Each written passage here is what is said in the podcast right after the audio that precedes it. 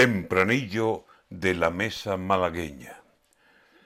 Málaga, que tiene mar y tiene muy buenas huertas y magníficos frutales y lo que a usted se le ofrezca, Canutas las pasa ahora con un reciente problema que la tiene a mal traer y que cabe en una cesta.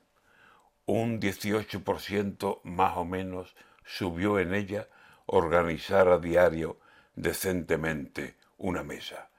Y dirá que como Málaga está en España cualquiera, sí, pero es mucho más alta la subida malagueña. Con la Navidad encima, en Málaga hay ya quien piensa, ¿ayuno de aquí a los reyes o hago de hambre una huelga?